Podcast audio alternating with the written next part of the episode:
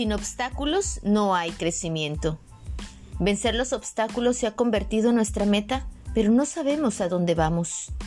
Dijo el escritor uruguayo Constancio Cecilio Vigil, si hallas un camino sin obstáculos, desconfía.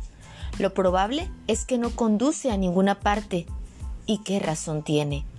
Son justamente los obstáculos y los contratiempos que nos desvían de nuestra zona cómoda hacia experiencias válidas y diferentes, hacia sitios nuevos con aprendizajes imprescindibles para encontrar nuestro camino y nuestro propósito en la vida.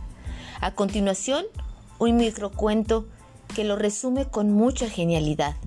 Extravío. Un ciego, con su bastón blanco en medio del desierto, llora sin poder encontrar su camino porque no hay obstáculos. Y los tres obstáculos mayores, no quiero, no puedo, no debo. El último obstáculo, vencer la neurosis del fracaso. Qué importante es estar consciente de quién somos y a dónde vamos, pero sobre todo de quitarnos de la cabeza, de nuestra mente, las palabras no puedo. Detrás de un no puedo está un no quiero.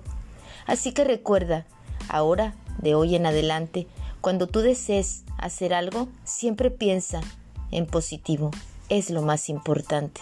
Recuerda que algunas personas aman el poder y otras tenemos el poder de amar.